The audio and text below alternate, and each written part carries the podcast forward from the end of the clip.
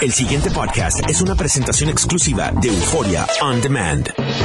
WKAQ 580, expertos en análisis y noticias, presenta a los licenciados Luis Pavón Roca, Carlos Díaz Olivo, en WKAQ Analiza. Muy buenos días, amigas, amigos. Soy Luis Pavón Roca. Les doy la bienvenida a WKQ Analiza. Don Carlos Díaz Olivo está excusado para propósitos de dieta y millaje. Me acompaña el licenciado, el federal, Leo Aldrich. Don Luis Pavón La Roca. maravilla. Don Luis Pavón Roca, un privilegio estar aquí contigo el primer Para show mí. del año. Para mí lo es. Quería empezar este primer show con un... Tú sabes que le medían unos 200 mensajes al, al- en la cosa cuando hay Navidad y cuando hay... Claro. Año Nuevo.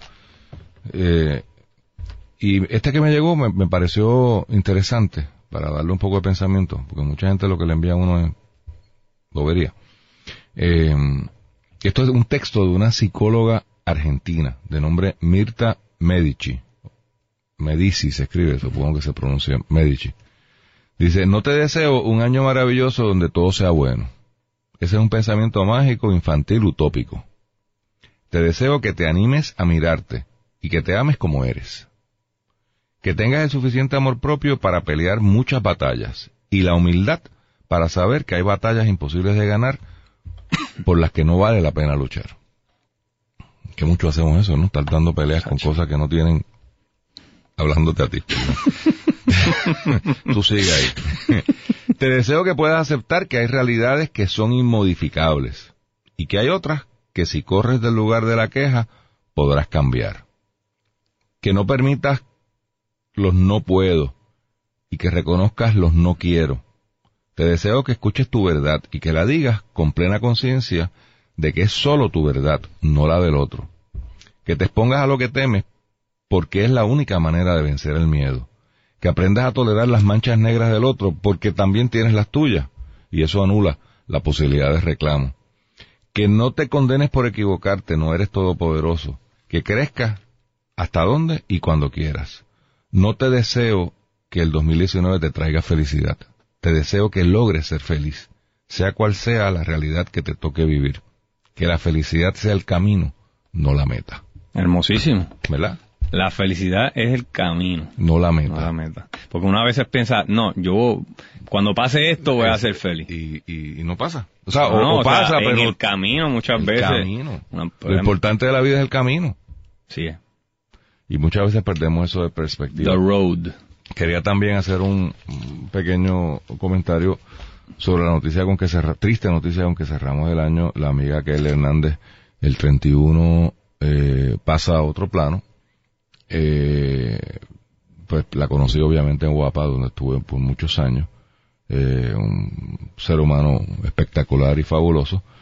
Y pues es terrible esta enfermedad que todavía no, no, no hallamos cómo manejarla. Ha habido mucho progreso, pero sigue siendo una verdadera tragedia, sobre todo cuando uno ve gente productiva, joven, En, en el apogeo de su en el apogeo carrera de su profesional. carrera profesional.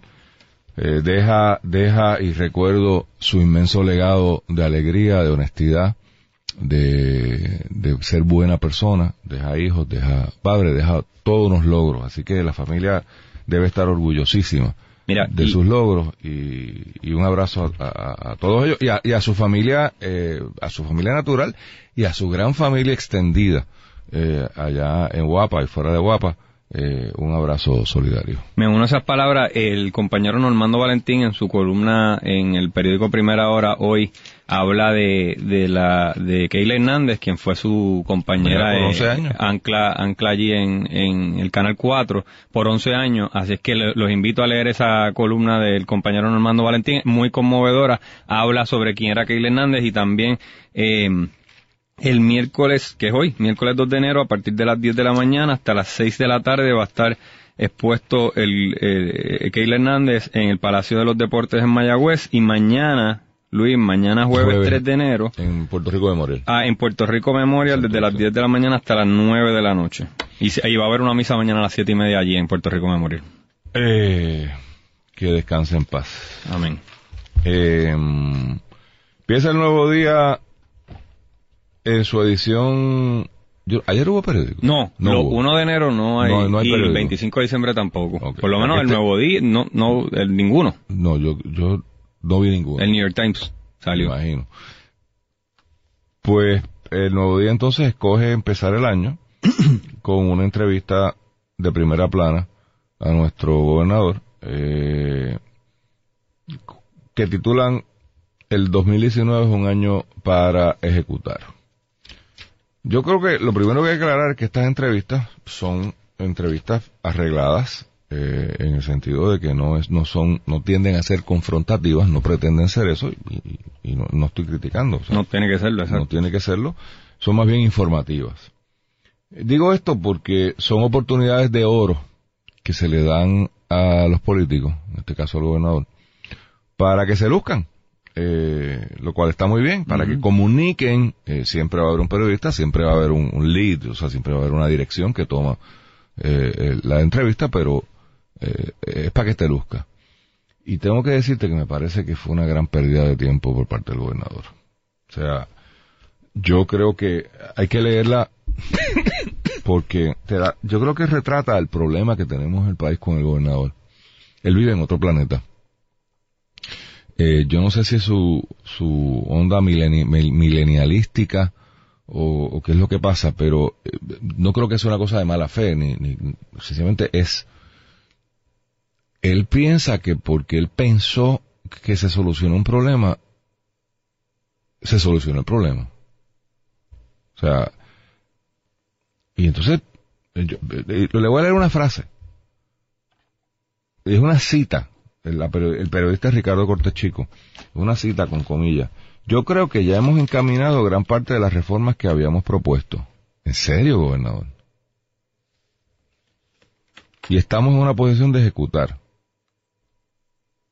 ¿Y cuáles son? O sea, porque es que cuando yo paso juicio sobre qué ha pasado en estos dos años, Leo, aquí no ha pasado nada.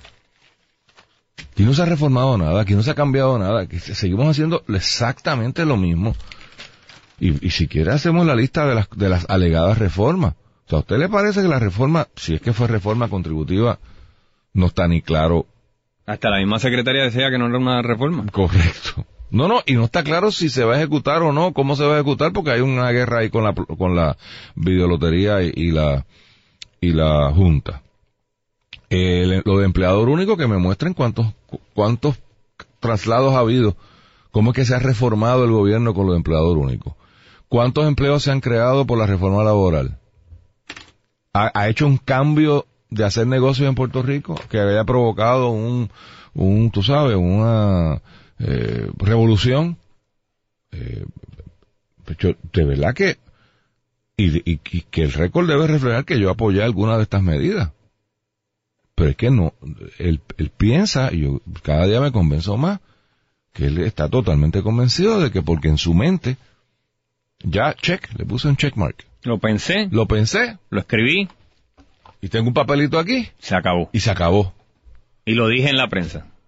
Muchas veces. Eh, ¿Le parece que salud está corriendo bien? ¿Le parece que seguridad está corriendo bien?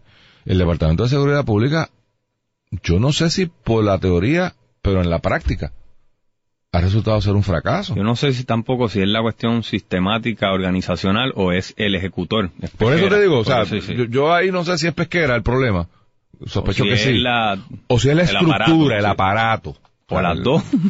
O las dos, por eso. O sea, es que la, la figura de pesquera es tan poderosa desde el punto de vista negativo Sí, que es da mucho trabajo uno pasar juicio sobre si es un problema estructural. correcto. Eh, ha habido mucha gente criticando el tema estructural. Yo he tendido a ser bastante conservador en criticar eso. Porque a mí me parece, o sea, el argumento que yo había oído era que se perdía un poco la personalidad de cada una de las agencias. Son De bomberos, nueve. policía, Bomberos, ciencia policía, forense. Al subsumirlas en una sola estructura. A mí eso no me tiene sentido. Yo creo que los policías siguen siendo policías y los bomberos siguen siendo bomberos. Lo que hace falta es gente competente que corra eso. Y aparentemente, por- por eso sigo pensando que el problema es que en la medida en que Pesquera lo quiere controlar todo, es un incompetente, para empezar por ahí. Y encima de eso es un micromanager. Pues un incompetente como micromanager es lo peor que tú puedes tener, porque va a fastidiar todo. Todo. Así que, Porque si tú tienes un incompetente que no es un micromanager, puede Pues, ser que sus claro. delegados sean tipos de primer orden. correcto. Y ha habido aquí ejemplos. Exacto. Ha habido aquí ejemplos, lo vamos a dejarlo fuera porque empezar el año cayéndole arriba a gente que ya no está tan fuerte. Pero ha habido gente que tú dices, diablo, fulano es un, es un paquete. Pero ha reclutado a una Sí, gente a su sí, alrededor y va, y, y- y tiene unos se logros. culea, se culea. Correcto. Eh, así que yo pienso que no es un problema de que la legislación... Pero de nuevo, desde el punto de vista del gobernador, que me diga a mí que, que en sus primeros dos años él ya ha hecho todo esto, pues hermano, Mira, Luis. Yo he identificado, algo. yo he identificado siete cosas que dijo el gobernador que más allá de la, de la cuestión que tú señalas, denotan que hay un- una brecha enorme entre el- la idea y la ejecución. Cuando le pregunta el periodista del Nuevo Día sobre los semáforos, lo primero que dice es, una de las cosas que dice es, lo que hemos hecho es crear unos memorandos con los municipios para que ellos puedan traer el personal y eso se acelere rápidamente. Hay un memorando, los semáforos le preguntan y pues hay unos memorandos. sí, Pero, la le- teoría de que es un- hay un papel. hay un papel. Y de nuevo, los semáforos, le insiste el periodista.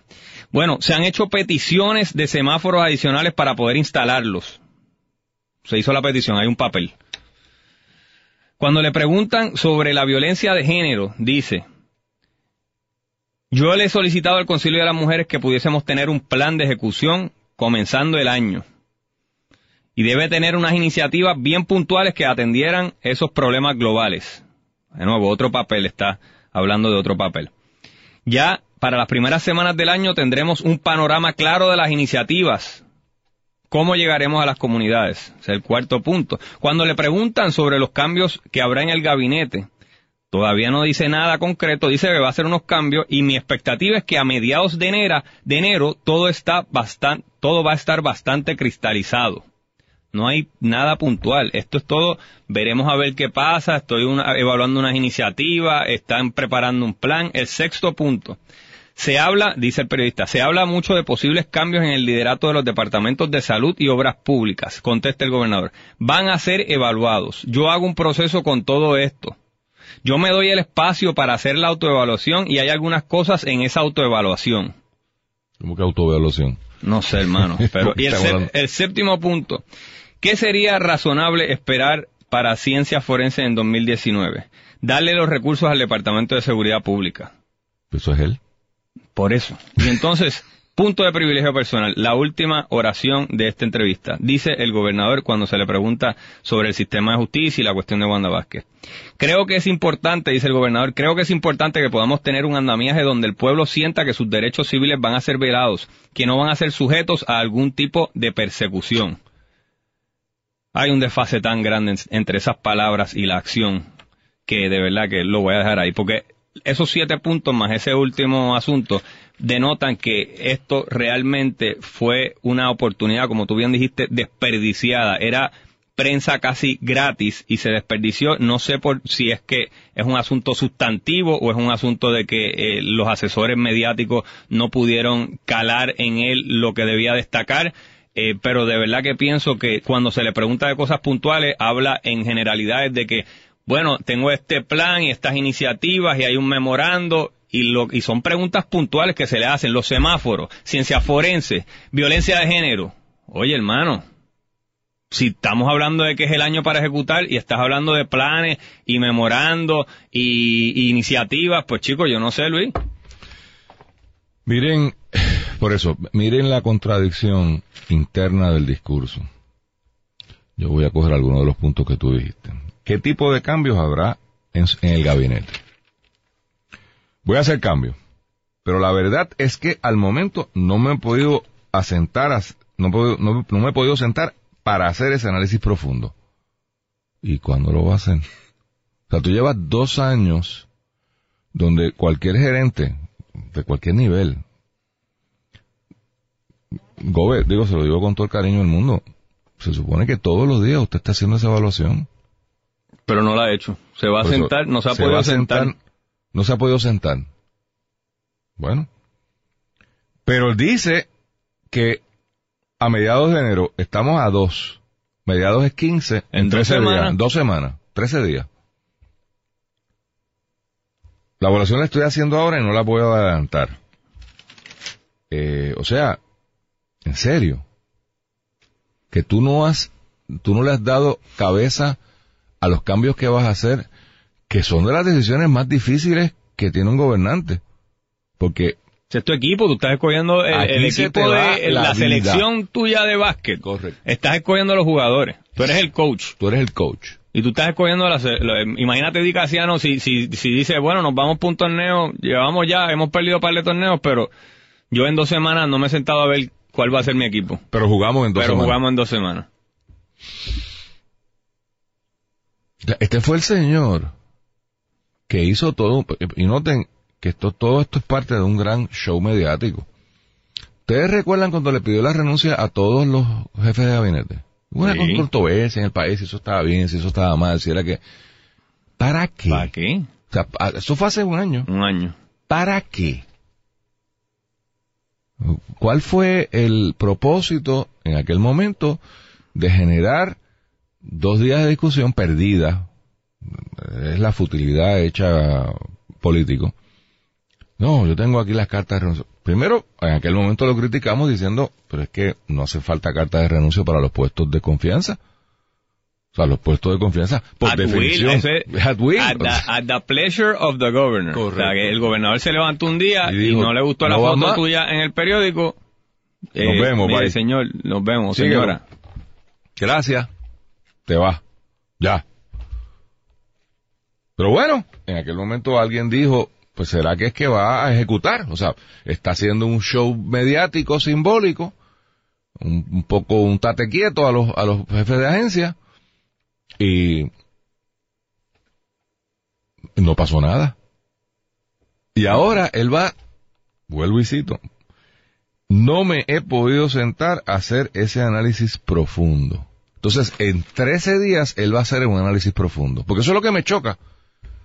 Porque si, si, me, si me hubiera dicho, yo llevo dos años, porque lo hago todos los días, evaluando a mi equipo y viendo dónde están las debilidades y dónde está la gente que necesito reforzar, y estoy culminando ese proceso y en dos semanas yo le voy a comunicar al país los cambios.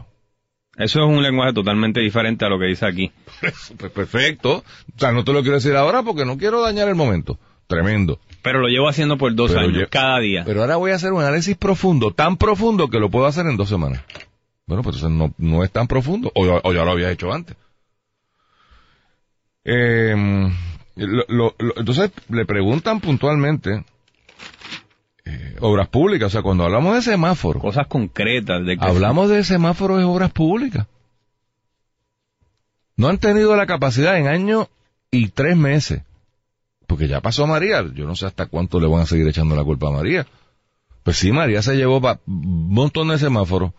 Pero en cualquier administración competente ya hubiésemos tenido los semáforos. O sea, al día de hoy están flashing. Y eso, eso, eso son, las cosas concretas, ópticas. Ah, mira, Sí, sí, sí, sí, sí. ahí están los- funcionando los semáforos, la limpieza, ese tipo de cosas directas. Mira lo que, lo que dice el gobernador. Muchos de los semáforos, dice el periodista, muchos de los semáforos siguen sin ser reparados. ¿Cuándo van a atender eso? Una pregunta de, de la ciudadanía común. ¿Cuándo van a atender eso de los semáforos? La respuesta del gobernador. Yo tengo muchas prioridades, pero seguridad y carretera son áreas críticas que debemos empezar bien. ¿Cómo que empezar? ¿Cómo que empezar bien? Pero si, si María fue el 20 de septiembre de 2017, no fue el año pasado, fue el 2017. ¿Cómo que empezar bien? Yo no, o sea, esto es, es cra- crasa incompetencia. Digo, o no nos han dado la explicación, porque yo estoy dispuesto a oír explicaciones. Pero es que la explicación no puede ser. Yo voy a leer todo lo que él dice aquí. Mire, le preguntan, la pregunta es, muchos de los semáforos siguen sin ser reparados. ¿Cómo se va a atender eso? Tú leíste la primera oración. No solo los hoyos en las carreteras, los semáforos y el alumbrado. Hemos buscado soluciones. Lo del alumbrado es un área con grandes escollos. Pero si no te han preguntado alumbrado, te han preguntado de semáforo. Había 106 mil postes que estaban abajo. Si esto se hacía con el personal de la AEE, tardaríamos seis años en terminarlo. Lo que hemos hecho es crear un- unos memorandos con los municipios para que ellos puedan traer personal y se acelere, y eso se acelere rápidamente. Yo no sé de qué está hablando. Yo tampoco. Pero el periodista tam- también se da cuenta, Ricardo y dice- le dice, sí, sí, sí, está bien lo que usted dice, pero ¿y Y los, los semáforos? semáforos. Con los semáforos era una cuestión de demanda de los semáforos. Una cuestión de demanda de los semáforos. Bueno, se ha hecho peticiones de semáforos adicionales para poder instalarlo año y medio casi después. Hay una escasez de fabricantes de, de- no se hacen semáforos ya, Por eso yo imagino que en Florida tampoco hay semáforos. porque ya no se hacen. o que ya no se hacen. Esto ha sido de gran frustración porque no tenemos el semáforo para instalarlo. No es que están en un almacén y no se instalan. Perfecto. Y los que están guindando que funcionan. Porque sea, los que están guindando que funcionan eh, que están- electrónicamente, pero que no están funcionando. Correcto, gracias por la aclaración. O sea, que tú ves que está, si, si está flasheando. Está allá arriba, Está allá arriba. está flasheando. No es que se lo llevó el huracán. Sí. es que en año y medio no ha aparecido un ingeniero. No es que falta la estructura del semáforo. Correcto. Es que no está, es que está, o no está operacional. Y les estoy hablando de Atorrey. O sea, no voy a, no estoy hablando de la Junta porque yo nunca voy a, a Torrey Junta. Condado. Correcto, Atorrey del Condado. O sea, el área metropolitana, año y, y tres o cuatro meses después del evento, todavía el señor que dirige esa operación no ha tenido la capacidad de enviar un técnico que se pare allí y diga, mire, este, no se puede arreglar por esto o por lo otro. Pero hermano, es que esto, esta entrevista se supone que la asesoría del señor gobernador le dijera, maestro, lo más seguro te van a preguntar sobre Sí. los semáforos, porque es una, es un concern, es una preocupación de la gente de a pie de todos los días, porque todos los días la gente tiene que montarse en un carro y coger las avenidas de Puerto Rico. Te van a preguntar de los semáforos. Se supone, supongo yo, que hubiese una contestación mejor que, bueno, eh, no, no llegan, no parece que no fabrican más los semáforos, porque número uno, no es creíble, y número dos, lo que tú dices, hay un montón de semáforos allá arriba que, que existen físicamente y que están flashando y que simplemente no son operacionales. O sea que esta respuesta, honestamente, va de nuevo a la médula de que yo lo pensé, lo puse en un memorando, en un plan, debe estar resuelto. Me, di- me dijo mi secretario que él está bregando con el asunto. Ese fue el que hizo el ridículo aquí con Ricardo Sí, sí, sí, Padilla hace dos hace un, tres o cuatro días. Por los mismos embustes. Porque es que, ¿cuál debe ser la verdad? ¿Cuál debe ser la verdad? Pues mire, hacían falta 300 semáforos, no estaban disponibles y no teníamos el dinero para comprarlos. Porque este gobierno está en quiebra y nuestras prioridades son otras. Porque es un issue. A mí que no me digan, o sea, la excusa la quemó el mismo gobernador con cuando pagó el bono de Navidad. O sea, la, la excusa de que aquí no hay dinero no es correcta. Porque él pagó el bono de Navidad. Y lo hizo en contra de la directriz de la Junta. O sea, que cogió a enfrentarse a la Junta y hacer el desembolso. Bueno, pues no me diga que no tiene chavos para los semáforos. Él escogió gastar el dinero en otra cosa, no en los semáforos. Pero si me dice eso, por lo menos me tiene sentido. Mire, Aunque eh, discrepes de eso, pues lo entiendes. No, no, y él fue- eh, oye, él fue electo. Y que él tiene la responsabilidad de, de- de hacer las cosas como él entienda, pero que, pero que, que sea accountable, que no venga con esto tonterías. Y entonces lo, lo, lo- pues van a ejecutar, pues vamos a ver qué ejecutan. Porque veo esto y los planes, Pero lo que comunica al decir que vamos a ejecutar es que el primero y segundo año no, no han ejecutado.